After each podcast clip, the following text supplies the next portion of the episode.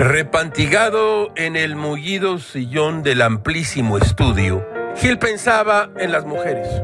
Una nota de Sara Pantoja en su revista Proceso informa que dos personas lesionadas y daños en monumentos históricos y mobiliarios del transporte público concesionado fue el saldo de las dos marchas realizadas en la Ciudad de México por el Día Internacional de la Eliminación de la Violencia contra la Mujer, en la que participaron alrededor de 3.000 personas.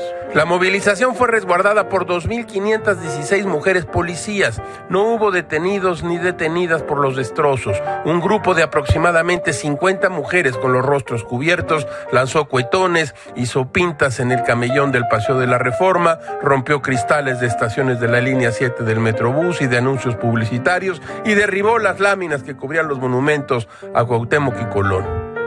Policías de la Secretaría de Seguridad Ciudadana, ataviados con uniformes, cascos y escudos, lanzaron gas contra las manifestantes desde tanques extintores. Gil va a meterse en camisa de once varas, marchar y denunciar la violencia de género, expresar odio y coraje por los feminicidios, indignarse por las violaciones, exigir a las autoridades resultados en las investigaciones y protección a las mujeres, no puede ser sino una protesta legítima, una marcha genuina, necesaria, urgente, ahora mal sin bien.